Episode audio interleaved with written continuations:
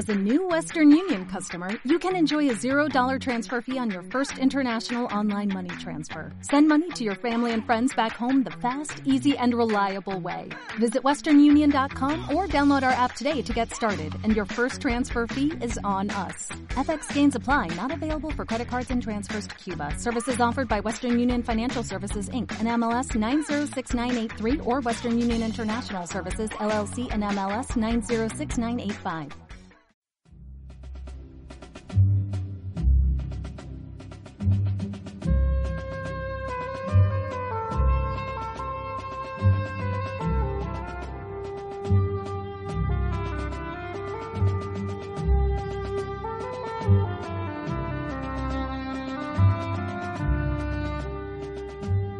Buenos días, queridos oyentes. Bienvenidos a Radio Libertad Constituyente. Les habla Daniel y hoy, 18 de enero de 2016, contamos eh, con la presencia en el estudio Somos Aguas, vía telefónica de Pedro Gallego. Buenos días, Pedro. Hola, buenos días a todos. Eh, en físico tenemos a Carlos. Buenos días, Carlos. Hola, buenos días. A Luis Ángel. ¿Qué tal? Buenos días. Y como no, a don Antonio. Buenos días, amigos. Bueno, pues hoy vamos, vamos a empezar con los titulares del mundo y del país. En el mundo podemos leer, el PP se abre a negociar con el PSOE la reforma laboral. Aceptaría también hablar de la ley Mordaza y la educación, pero lamenta que no haya nadie al otro lado. El IBEX pide un pacto urgente porque la creación de empleo se va a frenar. Bien, eh, los titulares del mundo y los del país que luego va a leer Luis, Luis Ángel, dan importancia diferente al momento político actual, la relación entre el PP y el PSOE por un lado y la relación entre PSOE y Pablo Iglesias por otro. El mundo se fija más en la presión que está haciendo el IBEX, las empresas del IBEX, pidiendo un pacto urgente porque la creación de empleo se va a frenar. Aquí se ve la demagogia de las grandes empresas capitalistas que lo que les preocupa ahora es el empleo. Se, han hecho de repente de izquierdas y piden la urgencia de un pacto, una gran alianza, una gran coalición. Y el PP, respondiendo a las exigencias de sus patrocinadores, que es el capital, el gran capital, el PSOE se ha abierto, ya ha empezado a anunciar por primera vez desde que antes, de antes de las elecciones, claro, que se dispone a negociar con el PSOE, dice que está dispuesto a tratar sobre la reforma de la ley laboral o sobre la ley Mordaza y también a reforma en la educación, pero, amigo, lamenta que no haya nadie al otro lado ya empieza a notar la ausencia, el vacío que le hacen todo el resto de las fuerzas políticas. Lamenta que no haya nadie al otro lado, quiere decir que nadie se le pone al teléfono.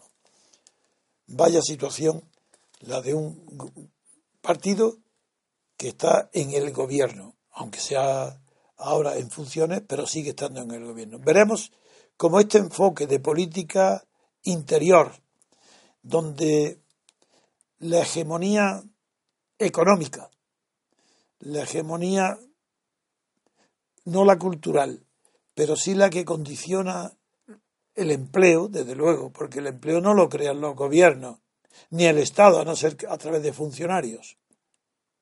Es el IBES el que sí sabe que su influencia puede ser grande en las cuestiones laborales y de creación de empleo si invierte más. Pues ahí es donde aprieta el zapato para que el PSOE acepte la gran coalición del PP. Veamos ahora el país. ¿Qué enfoque le da distinto al tema? Bien, la portada del país dice lo siguiente. Podemos pide al PSOE que ceda diputados a cambio de un pacto. Propuesta de Oltra a Pedro Sánchez.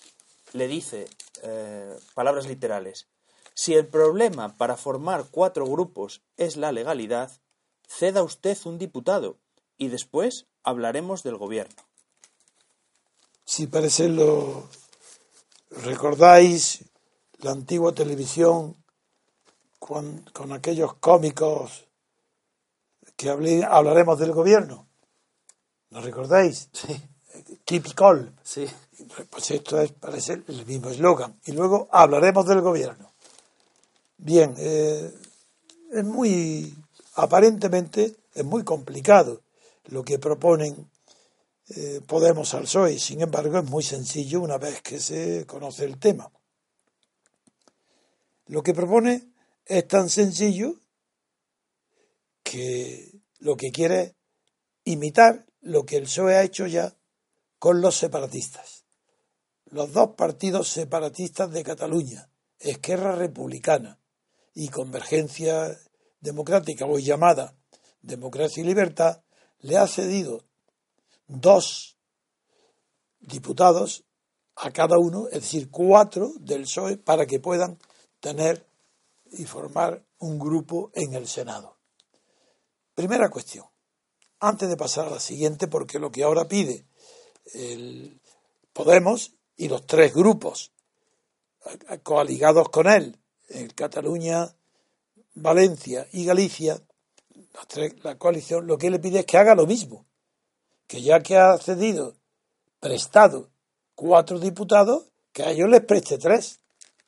Parece esto dicho en la demagogia y en la facilidad de palabra para mentir y confundir de Pablo Iglesias, parece evidente ese hombre, están discriminando. ¿Por qué no le dan a Podemos lo que le dan a Cataluña?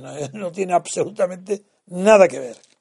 Primero, cuestión que voy a examinar a fondo por primera vez en España.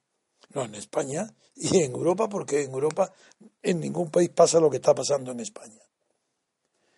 Se dice, he leído estos días, los que critican las políticas del PSOE, del go- que la cesión que ha hecho el PSOE a los partidos separatistas, a los dos, a Izquierda Republicana y a Convergencia o Democracia y Libertad, esos cuatro, es un fraude de ley.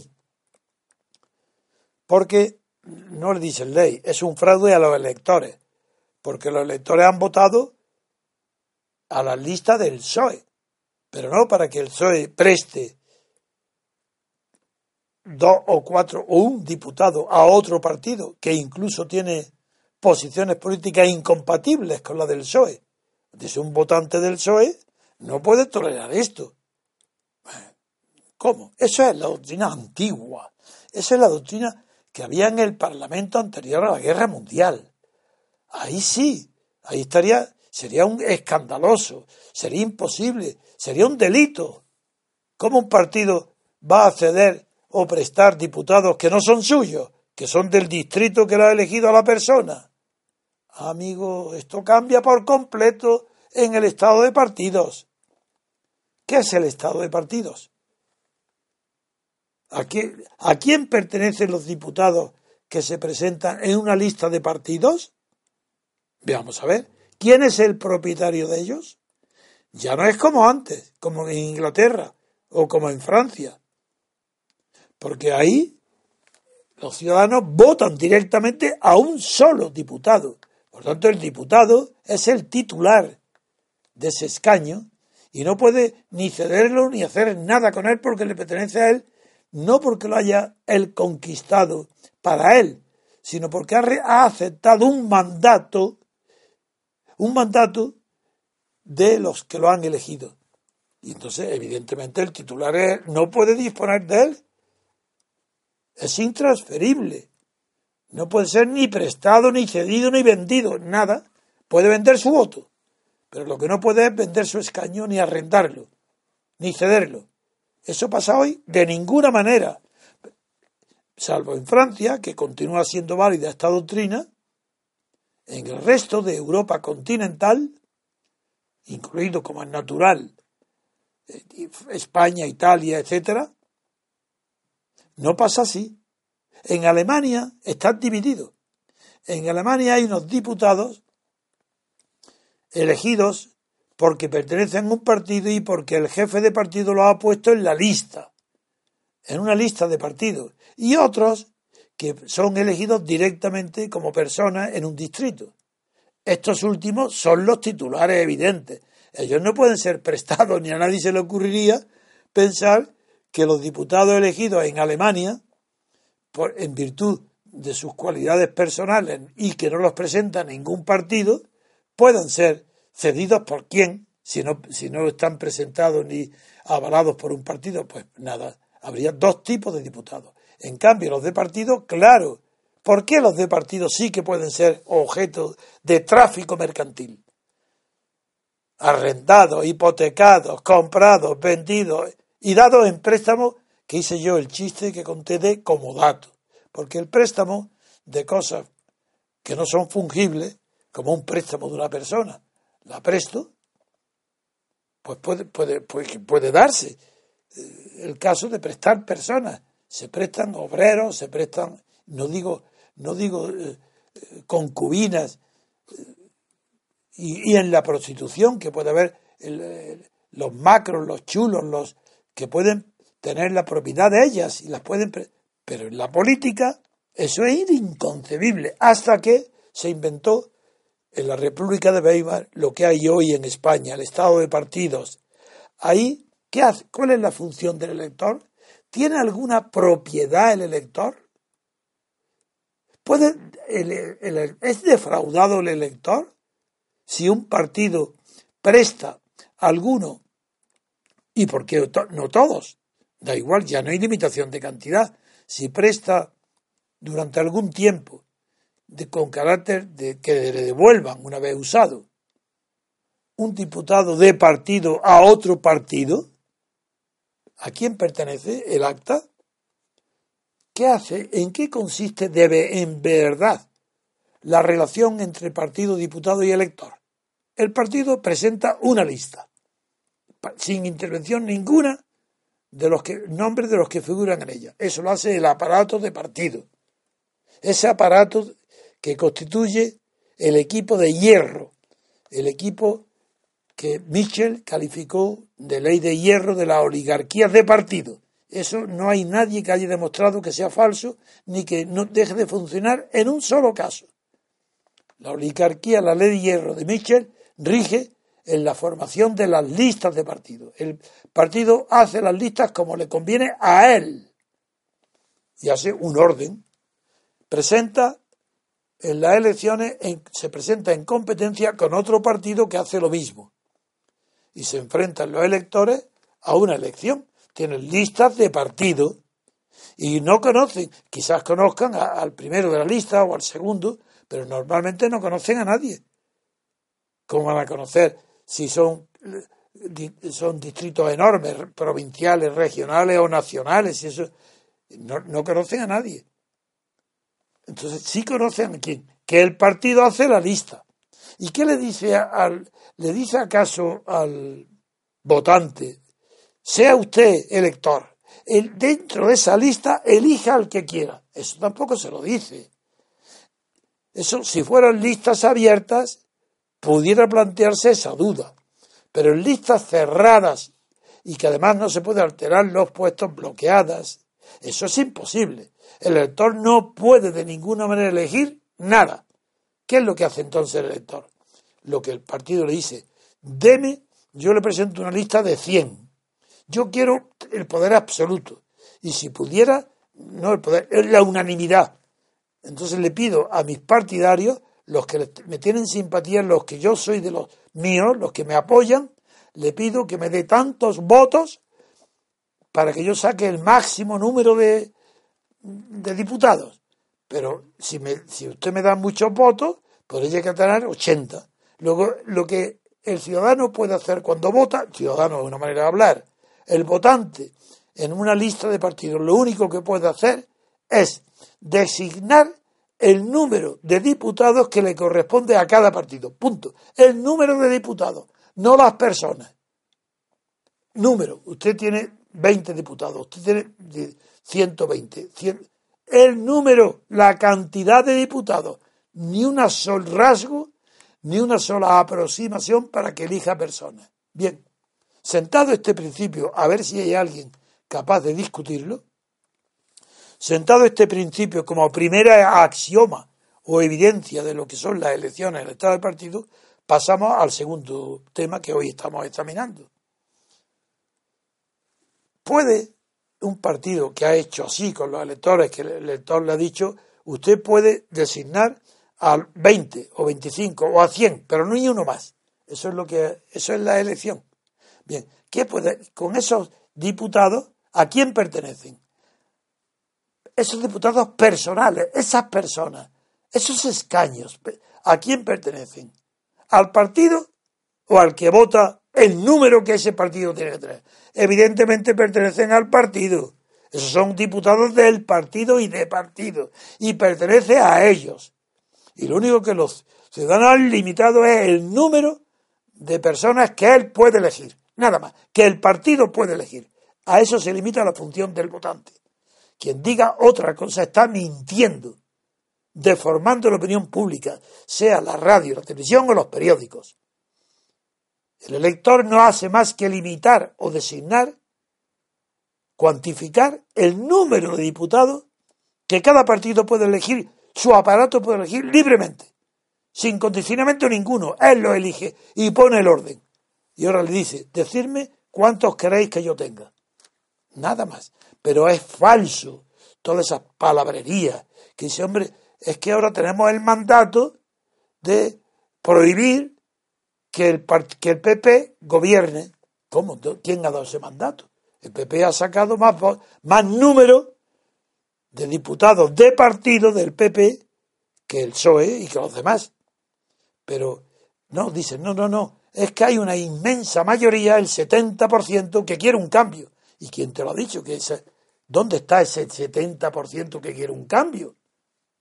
Ah, te responde, la suma de todas aquellas listas de partidos que piden cambio. Ah, ¿Eso es lo que ha votado? No, señor. El que vota al PSOE vota al PSOE. Y no sabe, ni le importa, ni conoce, ni, ni prevé lo que puede votar al Podemos ni al PP. Vota al PSOE. Y nada más. No vota, vota el programa del PSOE. Quiere el cambio que pide el PSOE. Pero no está pensando en que los que están votando a Podemos son iguales que ellos y que lo van a sumar para que haya cambio. Eso de ninguna manera. Cada uno vota a su partido, a ninguna persona. Por tanto, no hay ninguna inteligencia divina, una providencia en el pueblo que dice, hombre, es que el pueblo no ha querido que haya mayoría absoluta. Mentira. El pueblo no quiere de eso nada, ni sabe nada, ni es imposible que lo sepa, ni en España, ni en ninguna parte del mundo. El pueblo no calcula ni puede calcular porque no tiene instrumentos para ello, ni tiene inteligencia colectiva. El voto es individual. ¿Qué queréis decir? Que se han puesto de acuerdo los millones de españoles al votar para decir, mira, tú votas al tal soy, tú votas tal, tal, pero que no, que no haya ninguno que tenga mayoría absoluta. Eso es lo que decían los imbéciles, perdón, con mi lenguaje porque no sé hablar de otra manera. Sé escribir con corrección y con precisión absoluta. Pero cuando hablo, y sobre todo en la radio, que no sé quién me escucha, me pongo a un nivel, al nivel más bajo, pero inteligente de la comprensión. Lo que yo digo nadie me lo puede discutir. el pueblo no es Dios, ni, hay, ni tiene providencia, ni se ponen de acuerdo los votantes de Bilbao con los de Ceuta y Melilla para decir tú votas tanto y yo voto tanto para que el resultado sea que no haya mayoría absoluta, o para que el resultado es que haremos cambio. El pueblo ha votado cambio, pero ¿qué pueblo? Ha votado la suma de los partidos que quieren cambio, es evidente que sí. Hay más partidos que quieren cambio que los que no quieren cambio. ¿Y qué? El pueblo que tiene que ver con eso. El pueblo ha votado a cada uno y no ha calculado las consecuencias ni los pactos que puede haber después. Antonio. Bien. Bien, bien. No, una cosa, cuando estás hablando del pueblo me acuerdo de la anécdota esa que dijeron, que, que se callen, que hable el pueblo. Y el pueblo dijo, mu. no lo Nada Más. Bueno, gracias. Voy a seguir. Eh, por tanto, el primer punto está claro. Segundo punto, que es la consecuencia inevitable de este. Como el propietario, dueño, señor, jefe, maestro doctrinario de cada diputado es su partido, el su partido puede hacer con él lo que le dé la gana, prestarlo. Lo que nunca hay es trafugismo ahora. En estos pactos de cesión eh, no hay trafugismo ninguno porque quien cede no es el diputado, quien se va a otro partido, es el partido el que dice te dejo en comodato, que el préstamo que el préstamo de algo no fungible se llama comodato. Pues entonces le están diciendo, yo te doy en comodato tal persona, tal dos, tú quieres dos, ten dos, tú dos. Y ahora, ¿cuál es el problema? Que en Podemos se rasga la vestidura. Dice, ¿por qué nosotros no vamos a tener igual que han tenido los separatistas catalanes? Esto es una injusticia. Y le dice al PP, no, al PSOE, cédenos.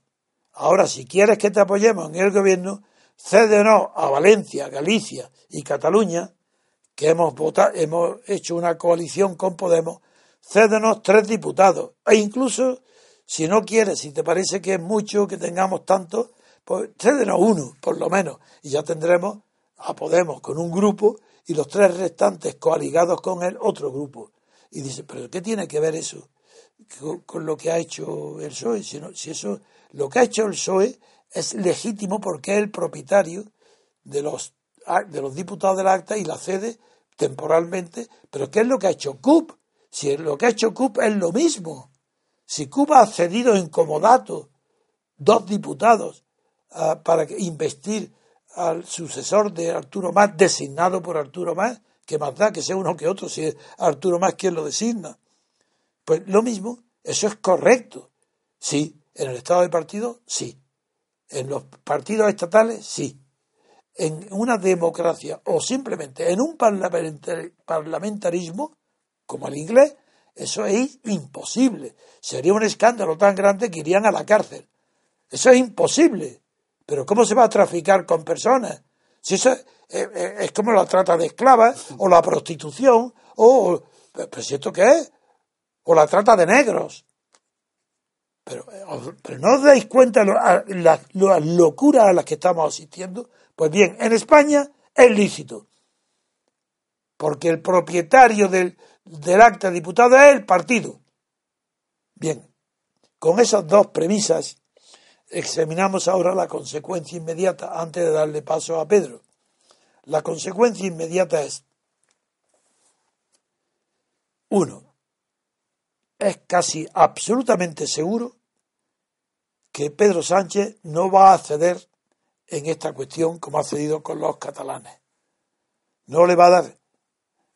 Y el grupo de Pablo Iglesias va a quedar muy tocado del ala, no, herido de verdad del ala, que es lo que cubre el corazón del pájaro herido del ala. Está herido del ala porque no le van a dar ningún diputado. Y no va a haber más que un solo grupo parlamentario. Y desde ese momento van a separarse de Podemos las tres coaligados catalanes, valencianos y vascos, separatistas también, porque son separatistas. O al menos partidarios del derecho a decidir, no digamos los gallegos que quieren separación absoluta. Y en esa situación se produce un trastorno de toda la doctrina. Porque lo que se aplica hoy, mal aplicado porque no lo conocen, es la doctrina de Granchi de la hegemonía. ¿Por qué quiere eh, Podemos cuatro grupos? Porque con cuatro grupos tiene más poder que con uno solo. Él, Pablo Iglesias. Y si no lo conceden, Pablo Iglesias queda reducido en su hegemonía electoral y política, hablaremos de esa diferencia después, queda reducido al nivel en el que está Ciudadano y Rivera. Sin estar en un bloque sólido con los tres que se separarían si no tienen grupo, porque irían a buscar un grupo propio, Podemos ha perdido la ilusión en creer que en unas nuevas elecciones sobrepasará al PSOE. Figuraron las consecuencias que tiene esta situación del grupo. Pablo Iglesias, si no le dan los grupos, ya no quiere nuevas elecciones, porque tiene más poder ahora que el que tendrá en unas elecciones donde eh, Adal Colau, la, de Valencia, otra no sé qué, y el y Veigas en Veigas en Galicia, en unas nuevas elecciones irían por separado, no van coaligados. Y Podemos quería reducido a qué? después de una pérdida tan grande como la que ha tenido, probablemente no llegaría a tener menos diputados propios que los que ahora tiene. Tendría menos que 40. Es posible que empatara o tuviera menos que Ciudadanos. Rivera, en unas nuevas elecciones hasta ahora, eh, las quería, porque creía que había las últimas semanas se había desinflado y que podría. Pero ahora, en la, según, como le dan tanto valor a las encuestas, aunque sean falsas y prefabricadas, le dan valor.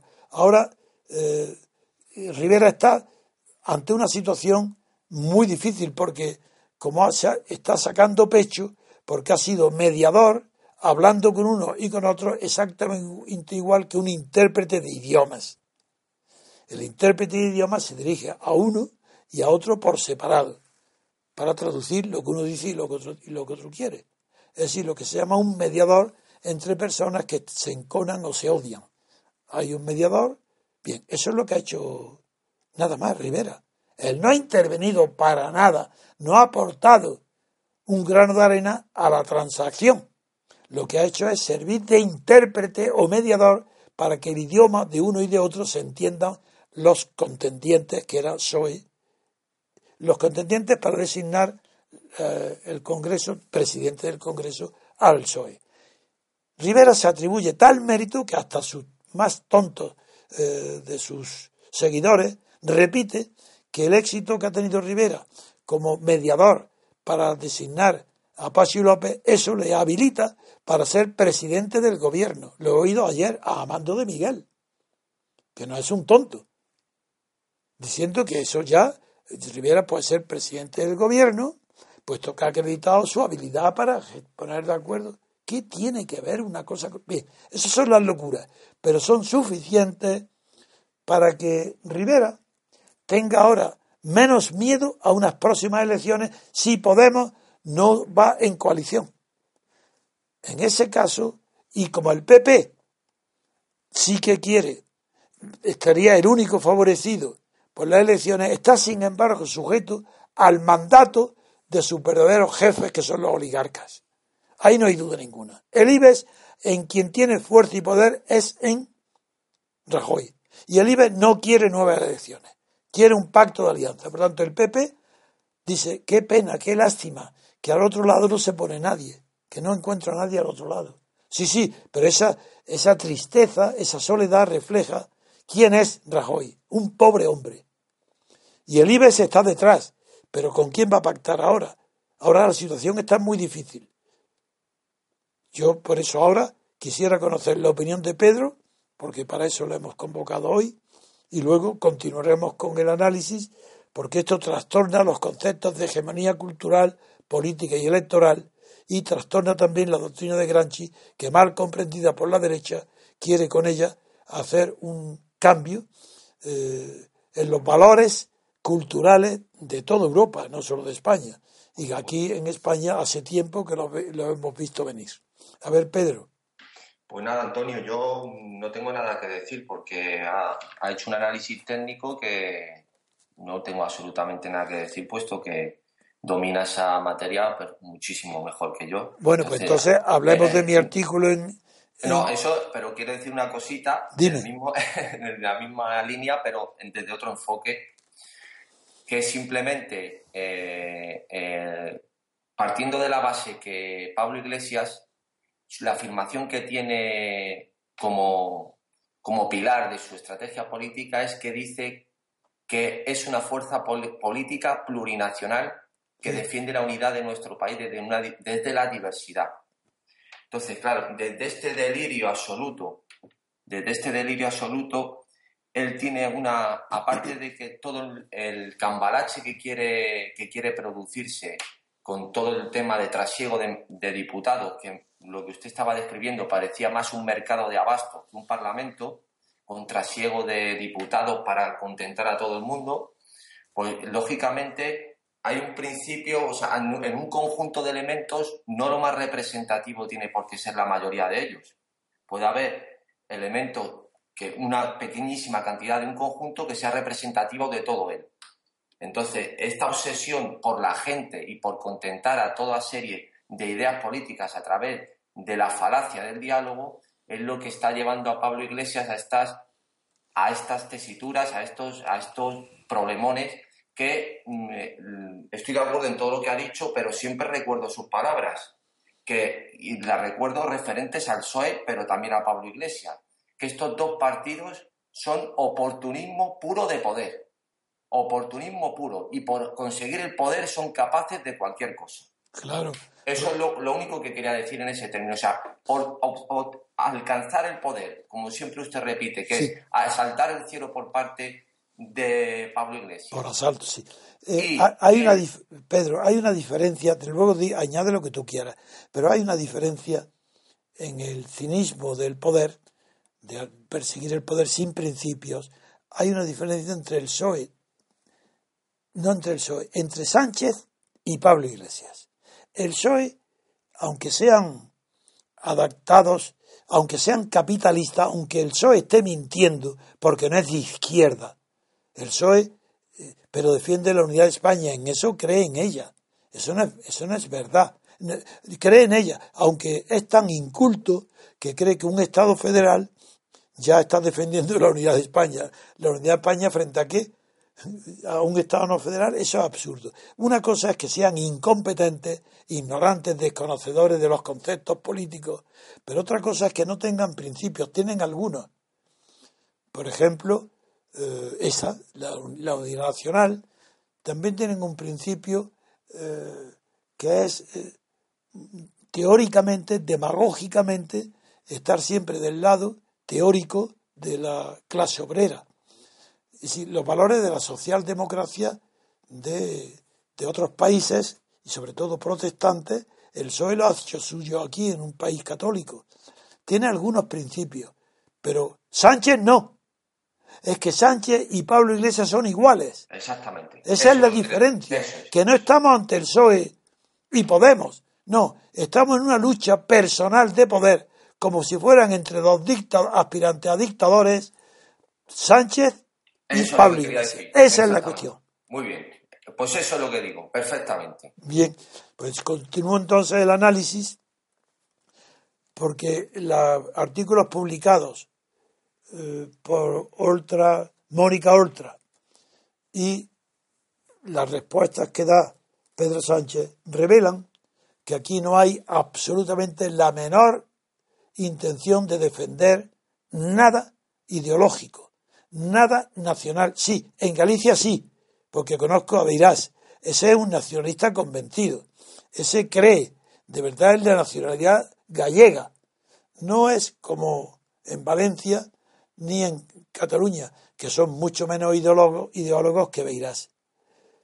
Pero en definitiva es lo mismo. Ahora, en la lucha de poder, que en que consiste la esencia de la política, no se hace, nunca es una lucha desnuda, por el poder.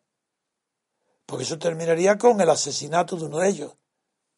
Tiene que estar revestida esa lucha con pretextos ideológicos o pretextos culturales o idiomáticos. La propaganda tiene que ser diferente.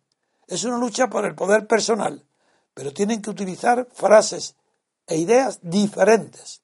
No puede ser la misma. Entonces, ¿qué diferencia hay entre la ambición desnuda e impúdica de Sánchez, de la ambición no menos impúdica de Pablo Iglesias. ¿Qué diferencia hay?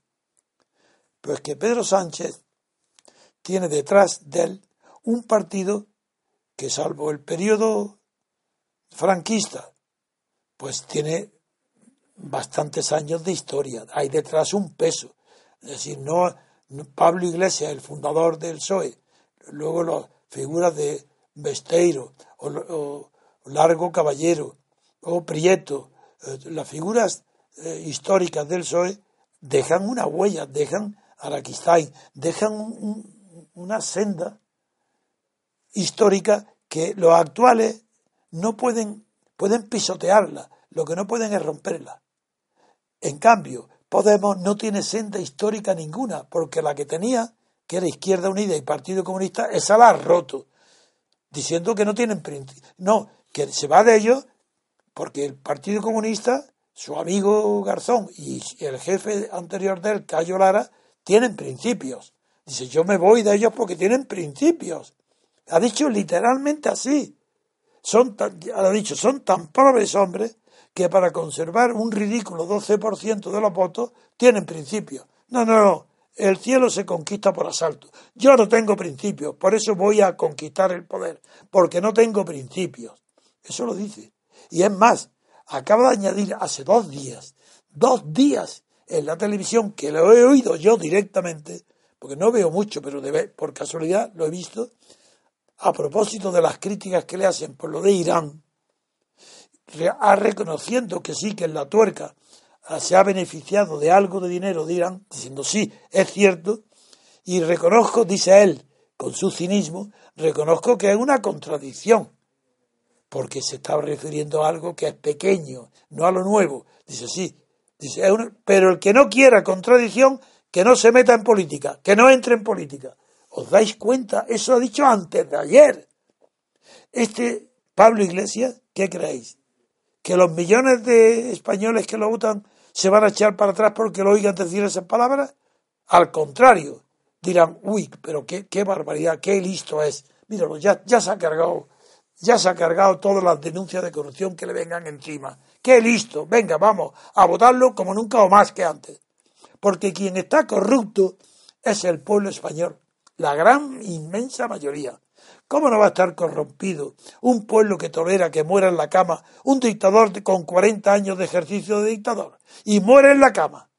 ¿Cómo no va a estar corrompido ese pueblo? Y ahora, ¿cómo no va a estar corrompido un pueblo que sus partidos comunistas y socialistas se declaran monárquicos? ¿Cómo no va a estar corrompido un pueblo que sabe que toda la clase política de izquierda llamada popular, incluido Pablo Iglesias, viven de las subvenciones de la monarquía. El Estado monárquico les paga y ellos lo aceptan. Llevan 30 años. ¿Es que creéis? ¿Que Podemos va a derribar desde dentro la monarquía? Pero estáis locos. ¿Pero a quién se le ocurre esa fantasía? Si está viviendo de ella ya. Pero si no veis el cuidado que tiene Pablo Iglesias cuando trata de la monarquía o de los grandes ricos, ejemplo Botín. No, no. Si él lo que quiere es desplazar al PSOE y porque todavía no tiene la suficiente caradura para desplazar al PP. Este lo dejáis a Pablo Iglesias y este es un futuro dictador. No puede hacerlo porque no tiene talento para eso, pero sí que lo tiene para mentir y para disfrazarse de lo que no es. Es un animal político, claro. Todos los políticos grandes, todos los políticos estadistas son animales políticos. El, el, el zon politicón griego es verdad, pero es que este es más animal que político. Es animal político sí, pero este es un animal. Pero Antonio, que no vive ahora del Estado, ahora cuando se ha metido en política, él lleva desde estudiante, ha recibido más de 50.000 euros en becas del Estado que tanto denostaba y luego además fue o era profesor de universidad. O sea, que lleva toda la vida Profesor sin oposiciones, cuidado, ¿eh? Hombre, por supuesto. Sin titularidad. Profesor asociado por sus amigos. Un profesor de la universidad que no sabe ni ha leído una obra de Kant y que le llama ética a la crítica de la razón pura, dice ética de la razón pura. Que cree que en Andalucía ha habido un referéndum de autonomía. Pues ese, un, un analfabeto con esa cara dura está haciendo, bueno, tiene millones de seguidores fanáticos. ¿Por qué? Porque se espatarra para sentarse ante quien sea, porque lleva una coleta, porque se vuelve en el Parlamento para destruir los iconos, edificios, porque rompe la forma de la educación, porque no está, porque no es un hombre cortés, por eso es revolucionario, pero vaya revolucionario. Pero, y ya he dicho yo, que los grandes revolucionarios, Robespierre, Lenin, Trotsky, eran hombres muy bien educados socialmente, exquisitos, elegantes, cuidadosos, aseados. ¿Cómo un revolucionario va a demostrar que es revolucionario porque se viste como un pordiosero? ¿Eso qué es? Eso es lo que hemos llamado, con Dalmacio buscando una palabra adecuada, de momento, politischen lumpen. El lumpen político. Esos son. Y, lo, y vuelvo a decir, lo del bebé no tiene nombre. Y hay gente que se escandaliza, dice, pero ¿cómo? ¿Pero cómo? Es que lo que no tiene nombre es que una madre acepte utilizar al bebé porque le conviene al partido de Podemos. Yo digo, yo no he dicho que le dé orden, que porque no lo sé, que Iglesias le haya dicho a la señora esta, trae, trae a tu hijo. Lo que es seguro, que ella no se atreva a hacerlo sin que lo hayan consentido o dicho o sugerido Pablo Iglesias. Eso es seguro. Y segundo, ¿por qué lo expone a enfermedades, contagios y a un cansancio de varias horas cuando tiene a dos metros de eso una guardería donde las otras diputadas, como la señora Chacón, llevaban a su cuando estaban tuvieron un parto, un bebé, la llevaban en, en, las horas de, que tenían que intervenir en el Parlamento, la llevaban esa guardería. ¿Eso qué quiere decir? Que ha sido una pura, pura exhibición demagógica para captar la simpatía de madres solteras que no tienen guarderías, ella ha fingido que estaba allí, ella en el, primero le llaman tajo del trabajo. Una diputada, que es rica por su casa, bien, a pesar de, y que cuando termina aquella sección fotográfica de imagen, entrega a su hijo a su criada, a su asistenta, eso es un espectáculo tan bochornoso que retrata quién es Podemos, no la madre. La madre eh, no tiene instintos maternos, porque por encima del instinto materno tiene el instinto de, de Podemos. De, la propaganda. De la propaganda para subir al poder a su jefe, que es Pablo Iglesias. Antonio, cuando ha, dicho lo de las formas de los anarquistas, vamos, de la gente revolucionaria, me he acordado, me he acordado, y creo que si no la conocía le va a gustar mucho, que cuando el anarquista Anselmo Lorenzo fue a visitar a Carlos Marx a Londres, a su casa a Londres, y se alojó en su casa. En la casa de Engels. sí, claro, Anselmo Lorenzo una persona, pues sí, humilde, ¿no? Anselmo, claro. ¿Sabes lo que más, lo que más le llamó la atención de Carlos Marx, que incluso le generó desconfianza? Que se puso a hablarle Carlos Marx del siglo de oro español, a citarle todos los autores y obras, y este hombre se quedó sorprendido de tal forma que, claro, él asociaba desde un punto de vista de, claro, de su formación y del anarquismo, pues que era una formación un poco burguesa, ¿no? O sea, es decir, que la cultura que tenía y de lo que le empezó a hablar este hombre.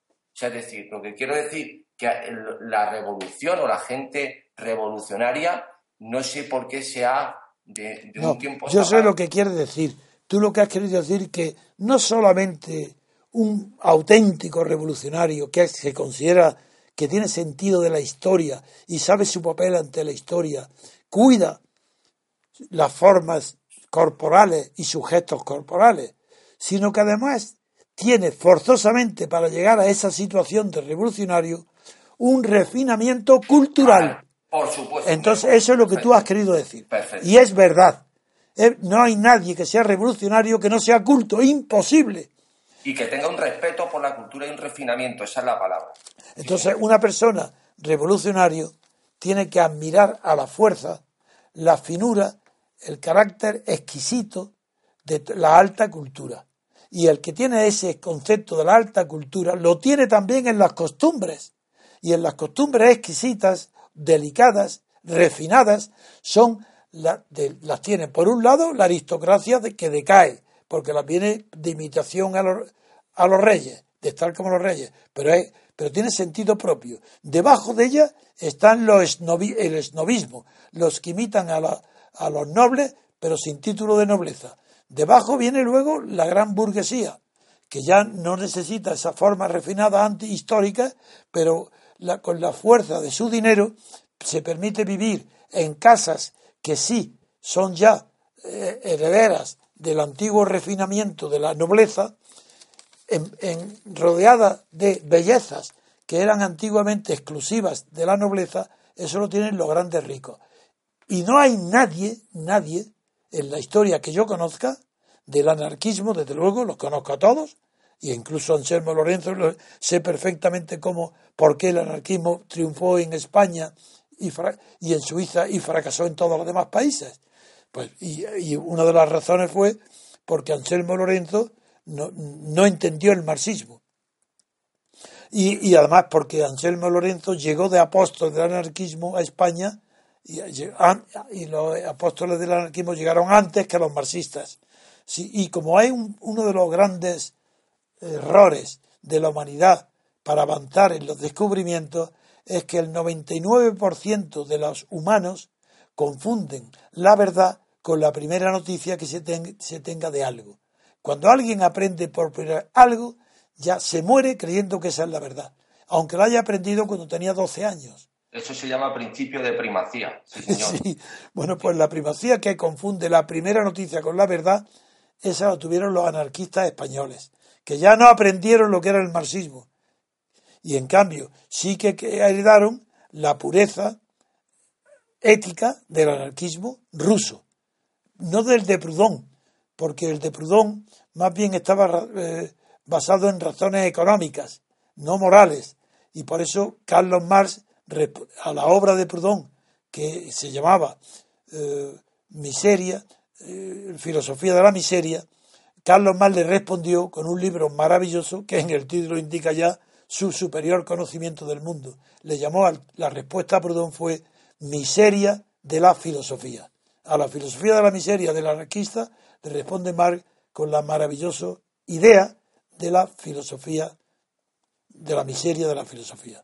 En fin, agradezco lo que has dicho, pero tenemos que continuar para volver a España, la situación actual, que vamos a hacer un breve pauta musical para luego continuar con este mismo tema desde otro punto de vista, que es el de la hegemonía.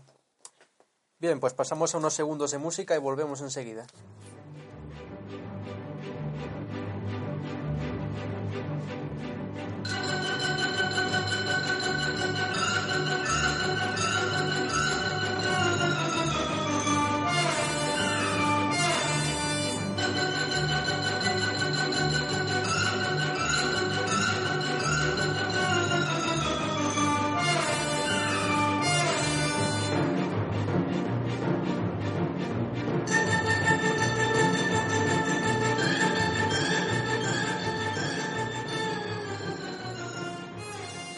Bien, continuando el mismo razonamiento, no, continuando el mismo análisis desde una perspectiva más intelectual, más cultural, enfoquemos el tema de lo que está sucediendo hoy en España, en el gobierno, en el PSOE, en el PP, en Podemos y en Rivera, desde el punto de vista granchiano de la hegemonía.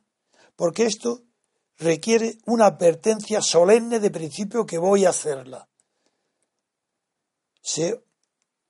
el concepto de hegemonía de Granchi fue una novedad en su tiempo muy grande, porque hasta él no se había llamado la atención sobre la influencia que tiene en el estado antiguo, en el estado absoluto, antes de la democracia, en los parlamentos y actualmente el concepto de hegemonía. La hegemonía, primera, la que la gente que no ha estudiado a fondo el concepto, la primera que salta a la vista es la hegemonía electoral. Pero la hegemonía electoral, lo que, para que haya hegemonía electoral auténtica, tiene que producirse una lucha ideológica en el seno de la sociedad civil. En las universidades, los periódicos, las radios, televisión, hoy, para que se pueda hablar de verdad de una hegemonía electoral como resultado del predominio de determinadas tendencias dentro de una cultura política, eso hoy es absolutamente incompatible con lo que escribió Gramsci. Y la ignorancia, la superficialidad de los que citan la hegemonía y citan a Gramsci deriva porque Gramsci, el descubrimiento de Gramsci no consistió en el descubrimiento de la hegemonía, porque eso se puede llamar supremacía o prevalencia o prioridades, puede tener otro nombre. No, no es el nombre, ni siquiera el concepto, porque eso se conocía antes de Gramsci, eso no, Gramsci eso no lo inventa, aunque le pone un nombre muy bueno, el de hegemonía. ¿Qué es lo que, qué es lo que descubre Gramsci y que antes de él no se sabía? Pues lo que descubre Gramsci es que la lucha por las ideologías no se produce dentro del Estado, ni se produce dentro de los gobiernos, ni se produce en ninguno de los organismos estatales, ni en las plataformas estatales, sino que la lucha ideológica por las ideas se produce en el seno de la sociedad civil. Ese es el descubrimiento de Gramsci. Y yo lo creo en él. Pero saco las consecuencias. Hoy está de moda Gramsci en toda la derecha. Porque se le abrieron los ojos. De manera que para Carlos Marx y Lenin, la lucha ideológica está en el Estado, en el partido preestatal, que Gramsci lo definió perfectamente cuando la ocupación de fábricas. Están prefigurando, antes de que la conquista del Estado, están prefigurando ya cuál será el futuro Estado dictatorial y totalitario. En España, la conquista del Estado es el título de la obra de Ramiro de Esma Ramos, un falangista. Pero es que la falange y el comunismo quieren lo mismo, no hay más que Estado, conquista del Estado. Y la visión es conquista del Estado en la falange y en el comunismo. ¿Y acaso Pablo Iglesias tiene una visión distinta? ¿No es la misma visión totalitaria del fascismo y del comunismo la de Pablo Iglesias? ¿No, no le llama cielo al Estado? ¿No se conquista por asalto? Es que eso nos recuerda la denuncia del poeta que la recordase unos días, cuando dice que se confunden el Estado con el social, con el paraíso? La denuncia, sí. Hölderlin, el, para mí, el más grande poeta alemán de todos los tiempos. Superior para mí a, a Rainer Maria Rilke. Son grandes también, muy grandes. Pero para mí el primero es Hölderlin. Bien, pasado esto, vuelvo a Gramsci. ¿Qué descubrimiento hace Gramsci? Pues que la lucha por la primacía en la ideología, por la, la, extensión, la, la transformación de calidad en cantidad numérica de una idea, es lo que produce la hegemonía de qué? De una idea. Y una idea de números, de transformada en cantidad, es la ideología. Pues este descubrimiento de Gramsci que la lucha se produce en el seno de la sociedad civil hoy es imposible. Esa es mi conclusión. No hay sociedad civil. Claro que la hay, pero no, tiene reconocimiento, no tiene plataforma. ¿Habéis visto en Cataluña qué hace la Forca de él? Una inicia una asamblea de la sociedad civil catalana y lo primero que hace es tomar la iniciativa y ser ella la primera en defender el separatismo estatal por tanto, es mentira. Ya no es civil nada. Es más, ha pasado al último grado de la política, que es la conquista del Estado. ¿Cómo va a ser la conquista del Estado? El tema de la sociedad civil imposible. En España no hay sociedad civil nada más que en el campo de la producción. Don Antonio, ¿puedo hacer un... Hombre, haz lo que te dé la gana, Luis. Habéis hablado antes de las eh, semejanzas, podríamos decir, entre Podemos y PSOE. Eh, yo creo que hay semejanzas entre Podemos y el PSOE, pero no el PSOE este, sino el PSOE de Felipe González. Si uno mira las, los que le votaban, sociológicamente coinciden. Jóvenes. Uh, Falangistas. Exactamente. Entonces, eso un, una semejanza. Otra semejanza, financiación exterior. Felipe González lo financiaba Billy Brandt, a Podemos lo financia Venezuela Irán. e Irán. Y otra similitud, la tercera, es... Ah, ah, perdón, que se me ha ido el No importa, no importa, ya te vendrá. Un poco nervioso. Sí, la sociología, la financiación... Bueno, tú estás buscando el parecido, el paralelismo, Sí, ah, y los cuatro grupos. Ahí voy. Que Fe- eh, Felipe González en el año 79 también tenía. hizo lo mismo que ahora Podemos. Es verdad, en el año, sí, pero antes de Felipe ya se había reformado la ley. Exactamente. O sea, lo hicieron para. Fue en el 79 la reforma de la ley. Exactamente, lo hicieron para que no Mientras que Felipe González llegó al poder en el 83, después del, del golpe de Tejero, el 82. Sí, eso es. En el, en el 79 él tenía cuatro grupos y Sí, quería señor. hacer lo mismo que ahora Que quiere hacer pretende Podemos. Podemos, sí. Por eso yo veo una analogía entre... Eh, Pero no en la idea. Una ideología en la táctica de subir al poder. En la idea no. Porque eh, este Felipe González era franquista. Era Isidoro, protegido por la policía franquista. Y este no, este su herencia es comunista. Viene de la izquierda, por tanto viene de una, una izquierda que no es, no es monárquica, aunque se ap- aprovecha de la monarquía. Hay diferencias. Pero bueno, eso no quiero distraerme por ahí, pero te agradezco lo que has dicho. Quiero seguir con el concepto de hegemonía. Hoy, las- estaba yo diciendo que en Cataluña se ve como la Asamblea Nacional de Cataluña, que pretende ser de la sociedad civil, era mentira, porque era un instrumento del Estado, del separatismo, para convertirla en una asamblea estatal. Luego, eso no es civil, eso es todo lo que. Hoy no hay sociedad civil. Os voy a decir cu- cuál es el proceso histórico del que nace la sociedad política. Eso está en Montesquieu y puesto como un ejemplo, pero no es un ejemplo teórico, sino como un ejemplo de lo que puede suceder para condenarlo. Es que Montesquieu dice, si, si de una asamblea de diputados, de un amplio colegio de representantes, ¿qué representan?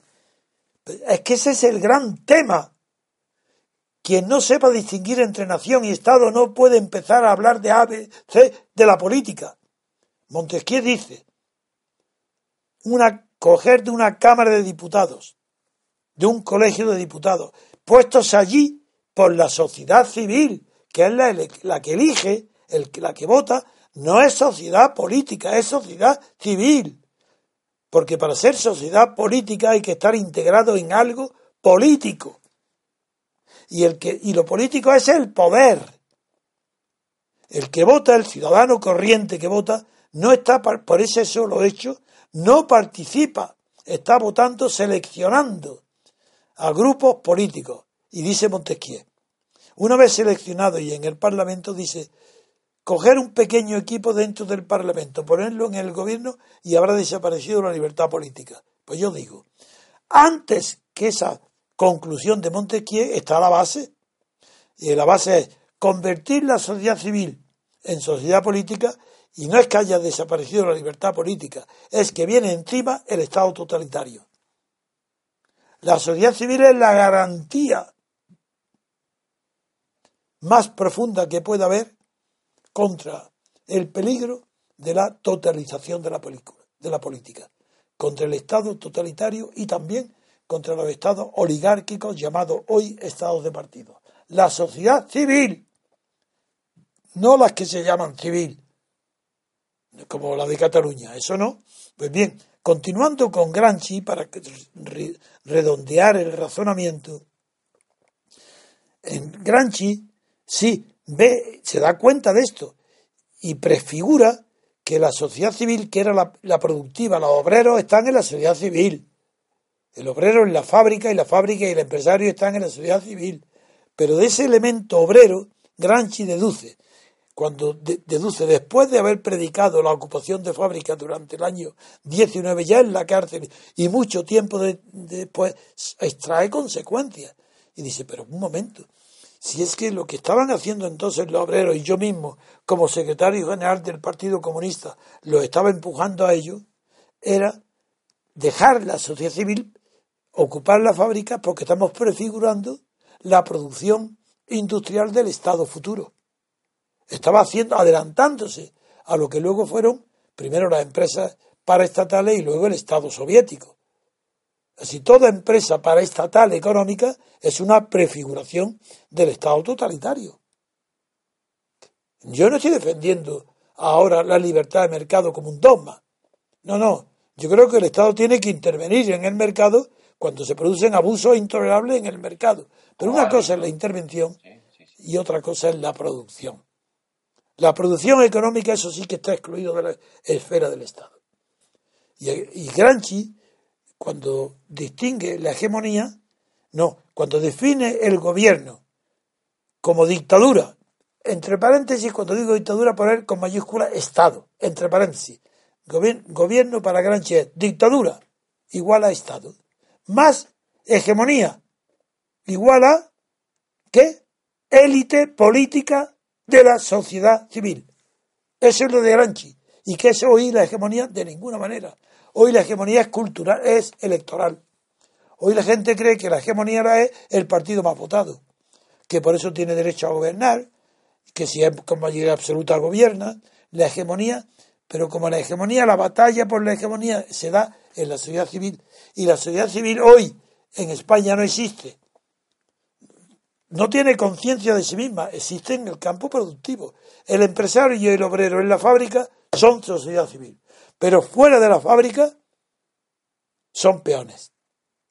Tanto el empresario como el obrero, peones. ¿Políticos de quién? De las oligarquías políticas. Eso es lo que no comprenden muchos.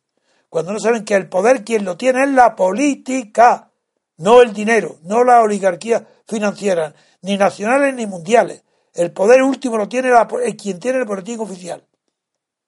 Y por eso puse, puse como ejemplo, puse como ejemplo con los que me dicen que como yo no creo, sí, yo creo en la presión del IBEX sobre el PP, sobre todo para que pacte y ceda todo lo que quiera con, con, eh, el PSOE, para una gran alianza.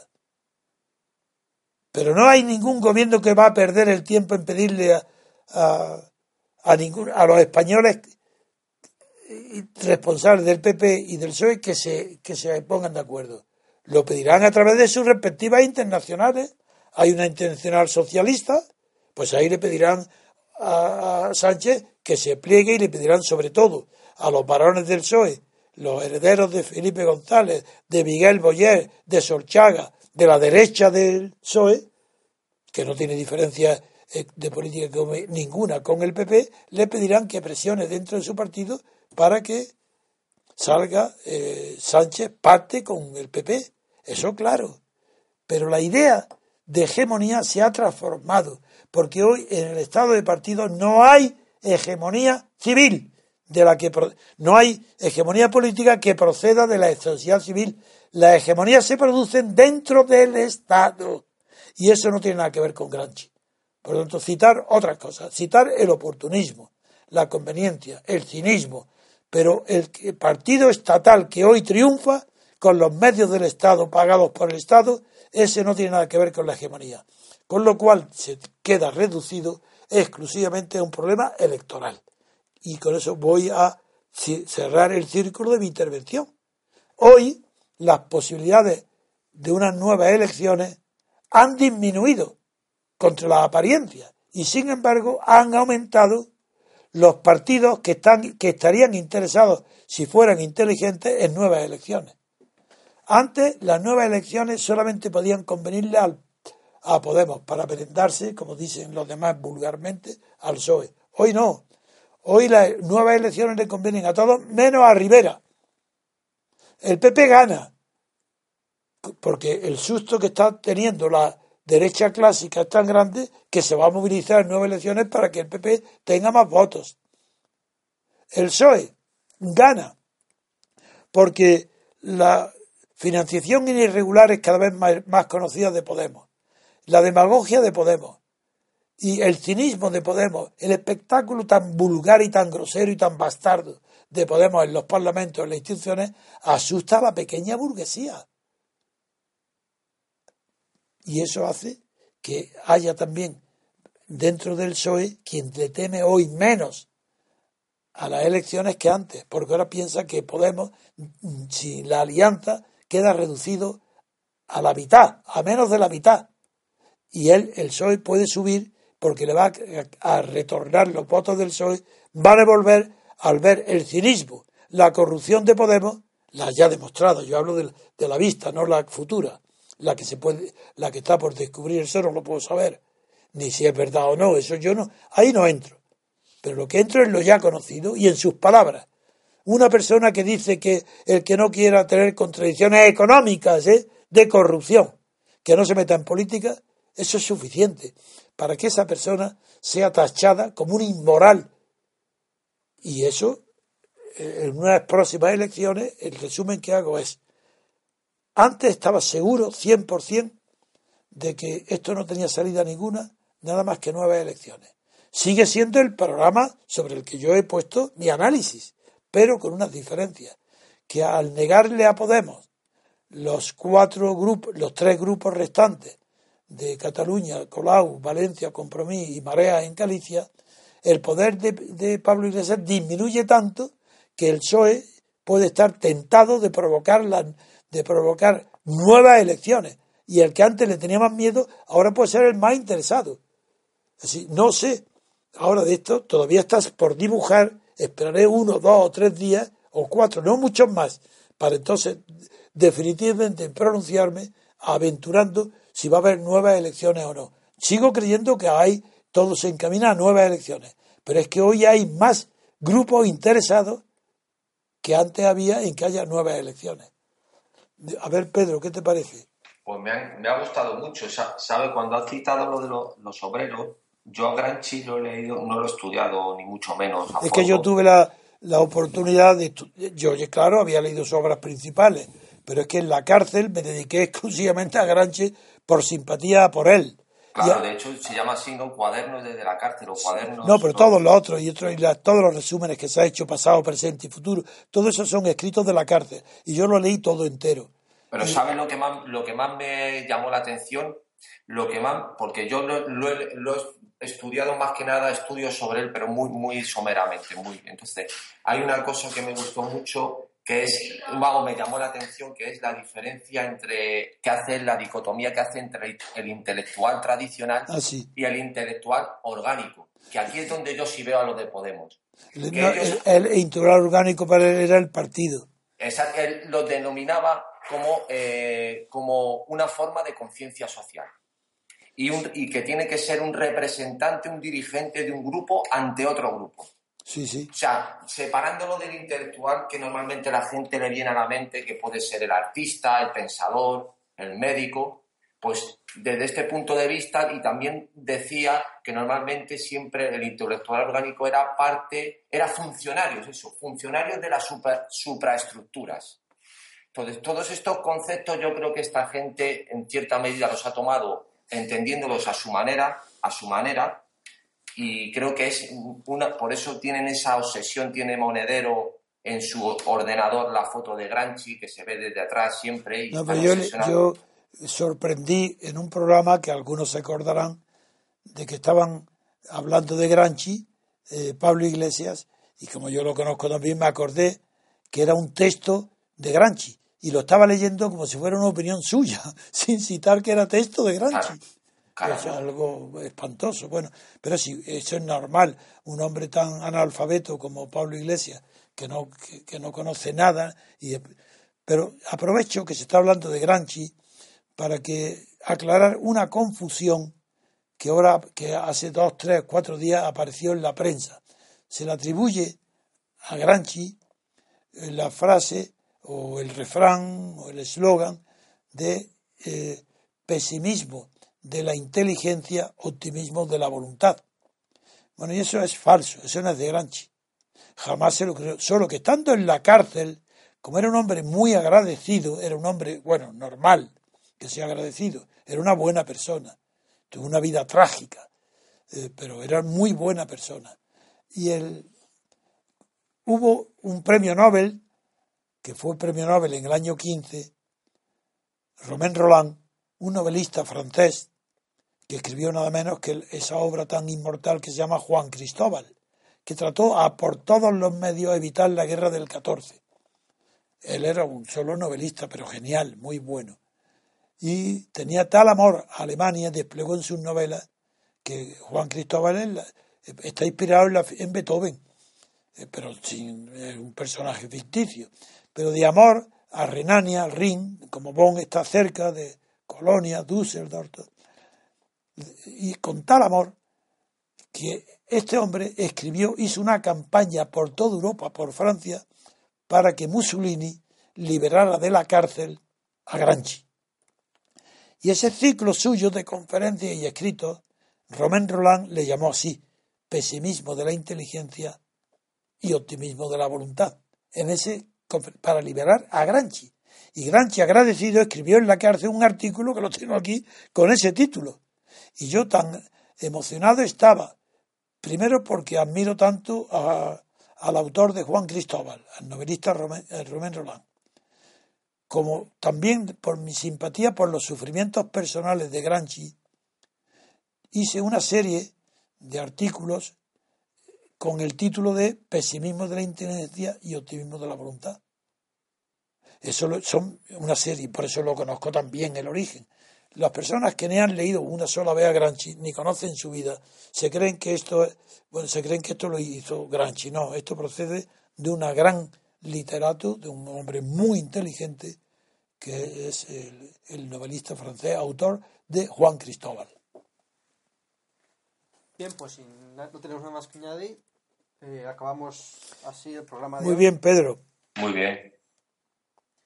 Bien, pues finalizamos el programa de hoy. Esperamos que les haya gustado. En ese caso, les animamos a que le den me gusta y compartan este audio con sus amigos. Eh, les emplazamos al programa de mañana. Que pasen una buena tarde. Y también les animamos, como no, a que lean el artículo que se ha publicado en español, la entrevista a don Antonio García Sí, he abierto antes de terminar que en esa entrevista el periodista que con buena fe, porque me causó la impresión de ser buena persona y leal, pero eh, ha puesto de su cosecha, yo hablé en un magnetofón y luego él, y le he leído, ahora he leído la entrevista y pone eh, palabras y frases en mí que yo nunca pronuncio. Solamente una vez, en un asunto muy bien empleado término, empleé la palabra mierda. Eso es una mierda. Pero estaba bien correctamente dicho. Pero lo que jamás empleo yo son lenguajes escatológicos. Eso no, eso de mear, cagar, eso no lo digo en mi vida. Eso lo ha puesto el periodista. Eso por un lado. Por otra parte, cuando hablo de los partidos, hablo de los partidos políticos estatales. ¿Cómo, cómo voy a, decir que son propios de, de tontos, ignorantes. los políticos, políticos, los partidos políticos son indispensables. No habría libertad ni democracia sin partidos políticos.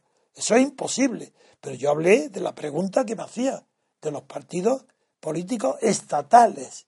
Quien crea en eso, o es un sinvergüenza un ignorante, un tonto, un, y lo digo y lo repetiré siempre. Por otra parte, también eh, cuando hablo con rotundidad de mi opinión sobre la falsa creencia de que los pueblos de Europa más ricos que África y que Asia deben acoger a todos los miserables de la tierra porque no tienen donde trabajar ni vivir, a los condenados de la tierra, como dijo Fanon, pues yo no estoy de acuerdo con eso y cité a Emerson como una autoridad moral, era presbítero. Y nadie puede dudar de que era una de las personas con mayor moralidad de su época. Él fue el que llevó justamente a Kant, el que lo trasladó con el nombre de trascendentalismo a Estados Unidos. Pues Emerson condenó a todos aquellos que no comprenden ese dicho vulgar corriente que dice que la caridad comienza por uno mismo.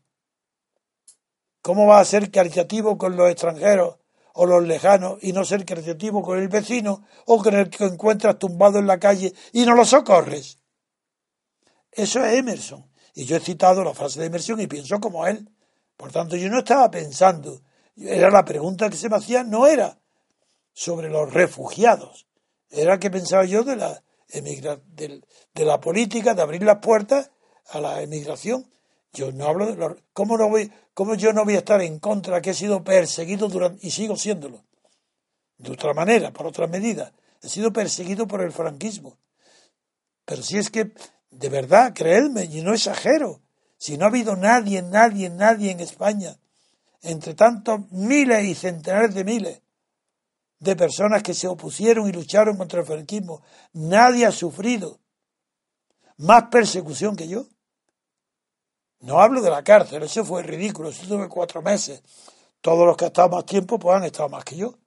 A ellos de eso no voy a ni presumir ni le doy importancia. La importancia es que le doy que soy el único, la única persona que en Consejo de Ministros, Franco y sus ministros, en dos ocasiones distintas, separadas por más de un año de diferencia, acordaron asesinarme. A ver, ¿dónde están? En Europa. Competén, ¿dónde están? Buscarlos. O en España. ¿Qué comunistas, qué anarquistas han sido en Consejo de Ministros declarados el enemigo número uno del régimen franquista trevijano? Y hay que asesinarlo y acordar hacerlo. ¿Que tengo autoridad? Claro que la tengo. ¿Que yo me doy autoridad? Por supuesto que me la doy. ¿Para qué? Para denunciar los falsos demócratas, para denunciar la falsa democracia, los falsos partidos, para denunciar a los traidores. Esto es lo que quería decir. Y por tanto, en la, en la entrevista que me ha hecho el periódico, el periodista del español, él la ha hecho con buena intención, pero ha puesto, o quizás ha resumido, cosas que al leerlas yo no me he reconocido en ellas, pero no le digo nada ni rectifico porque la ha hecho de buena fe y claro, también cuando he criticado a Pedro J, he dicho, sí, él que me hace la entrevista, y le digo que a él que, que él se ha hecho millonario tampoco, tampoco está dicho exactamente, es verdad, por eso digo, díselo, porque yo le decía cosas que se las podría decir a él mismo en su cara. No, yo no lo critico que se haya hecho millonario, eso para mí es una virtud.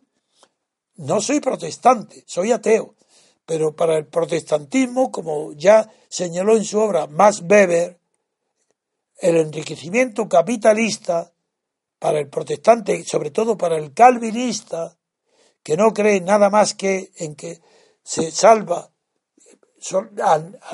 en el nacimiento, no por las obras, sino que está predestinado. El protestantismo calvinista, la única señal que tiene para poder vivir con cierta tranquilidad es salvarse de antemano que está salvado, que no, irá, no será condenado. ¿Y cómo lo puede saber? Dirá, sería imposible que yo fuera salvado si yo cometo un pecado, porque una persona que tiene la gracia de nacimiento, si está ya predestinado a la salvación, no puede cometer ni un pecado venial. Y eso le da un empuje, una constancia, una perseverancia en el trabajo que no tiene el católico. Y eso, esa cualidad es la que para más Weber la aísla para ver en ella el fundamento psicológico del trabajo permanente y de la acumulación de capital. Porque la diferencia, ah, no puede haber capitalismo más que en aquellos que acumulan capital. Si se gasta todo el dinero que quiera, lo gasta, eso no fomenta el capitalismo. El capitalismo implica una permanente acumulación de capital para ser empleada posteriormente en la mayor industrialización o en los mayores máquinas o en los mayores inventos tecnológicos que vayan poco a poco supliendo la mano de obra, de obra. Porque esa es la, la ¿Por qué el marxismo no ha triunfado? ¿Dónde Marx se equivocó ante Ricardo? Ricardo es el que el efecto Ricardo, sí. Sí, la ley de bronce. Muy famoso. ¿Cómo? Muy bueno. Que sí, que era un economista de primera categoría. Hombre, es la ley de bronce, la ley del salario. Que los salarios mm, es lo mínimo y, el beneficio aumenta y los salarios disminuyen. Bueno, la ley de bronce, ¿por qué, ¿por qué la ley de bronce falló? ¿Por qué la ley de bronce de los salarios no condena al obrero a cada vez tener un salario menor? En relación al nivel de vida, claro, en relación a los precios. Pues la explicación está en la acumulación de capital, que no tuvo en cuenta Ricardo. En la acumulación, en una máquina, cuando una máquina sustituye a la mano de obra, esa máquina ahorra mano de obra. Por eso los sindicatos primeros eran antimaquinistas, incendiaban, ponían bombas, destruían en la máquina. Era el anarcosindicalismo hasta que comprendió la clase obrera que la acumulación de capital cuando se emplea en la fabricación de máquinas, esa máquina, al sustituir al obrero, ya está produciendo los beneficios que el capital tenía con la explotación de la mano de obra, de niños, de mujeres. De... Esa es la explicación. Entonces, eh, tanta importancia le doy a la acumulación de capital que donde no hay acumulación de capital no puede haber progreso.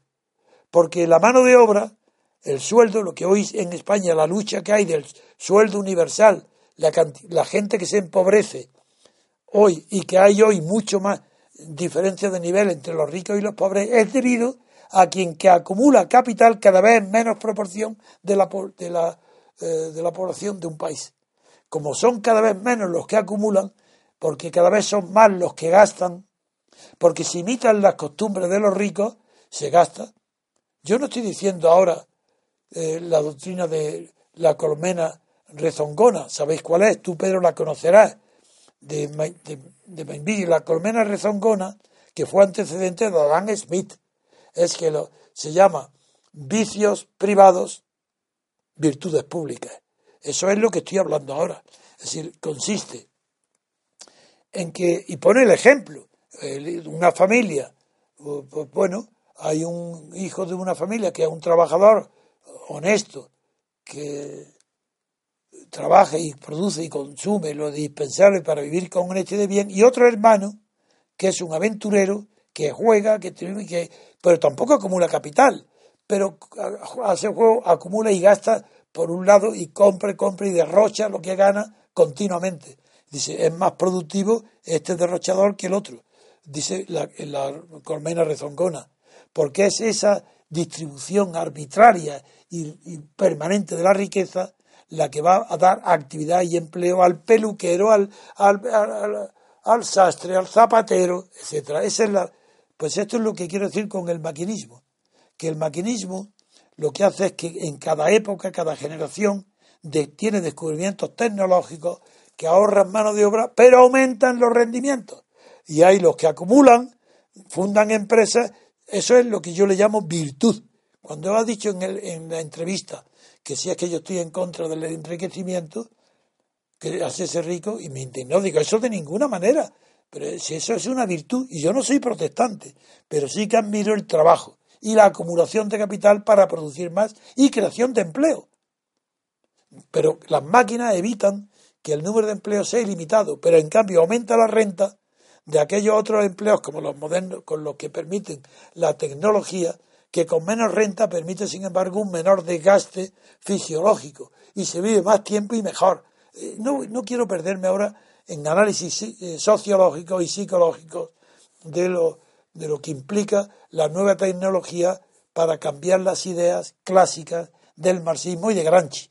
Yo lo que quiero hoy he intervenido es para decir, Gramsci no es comprendido, porque Gramsci no inventa el concepto de hegemonía, eso estaba ya con otros nombres. Lo que inventa es que esa lucha por adquirir esa preeminencia se da en la sociedad civil y no en el Estado.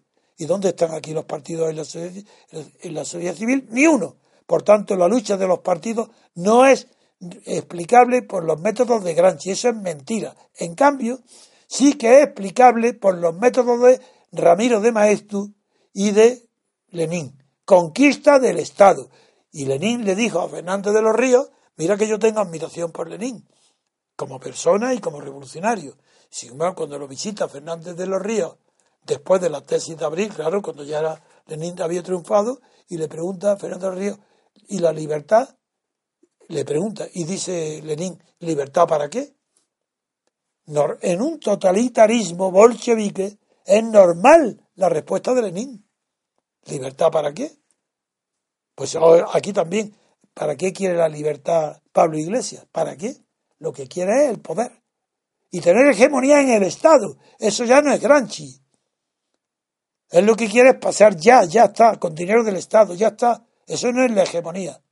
En fin, quiero denunciar un más, un eh, denunciar una vez más la superstición que tiene la sociedad española con la idea de partidos políticos que no saben que los partidos políticos, su lucha ha de estar en, el, en la sociedad civil, no en el Estado. Con eso termino. Pues Antonio, simplemente para terminar, que me ha, me ha gustado mucho la referencia, no quiero eh, terminar enrollándome con temas de economía, pero el libro al que se ha referido es La ética protestante y el espíritu del capitalismo. de claro, claro. Pero ese libro, como ya, pero eso ya en otro día, eh, como he hablado en otros temas, es precisamente eh, muy criticado por los que eh, han visto, han- ese libro ha sido como el tótem de que el protestante ha sido como él, el- como usted ha dicho, pues el, el precursor del sistema capitalista. No, no, Cuando, no, no, eh, eso, eso no es. No, sí, yo sé esa Digo la crítica. idea, la idea, la idea. No, no digo que lo haya dicho usted. dicho No, no, idea. no, te he entendido, te he entendido. Pero quiero, quiero completar tu información con que Fanfani, Amitore Fanfani, eh, copió, intentó copiar a Max Weber y publicó un libro, lo mismo, con la misma idea, la de Weber, aplicado al catolicismo. Y fue un- el libro es un fracaso, nada, no es nada. Pero, Pero tuvo- es anterior, es la escolástica, pero es otro día.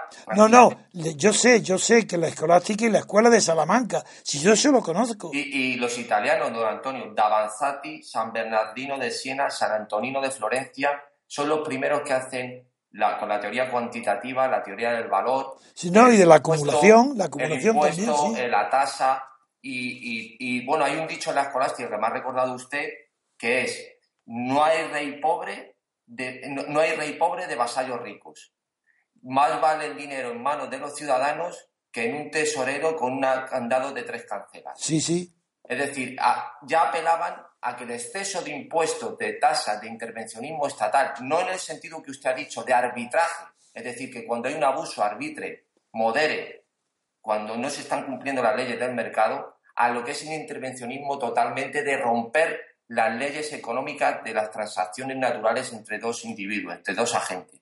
Entonces, pues eso, simplemente para acabar eso, me ha, me ha gustado mucho que haya hecho referencia y el efecto Ricardo también, que... No, pues tenemos la suerte de comparar el libro de Max Weber con el de Amitore Fanfani. Pues muy bien, pues maravilloso. Pues nada más, Antonio, muchísimas gracias. Nada, Pedro, un fuerte abrazo y recuerda a tu mujer. Muy bien, un abrazo a todos. Bien, pues aclarados estos puntos del artículo, les animamos a que lo compartan y, y comenten sobre él. Les esperamos mañana, queridos oyentes. Muchas gracias por estar ahí.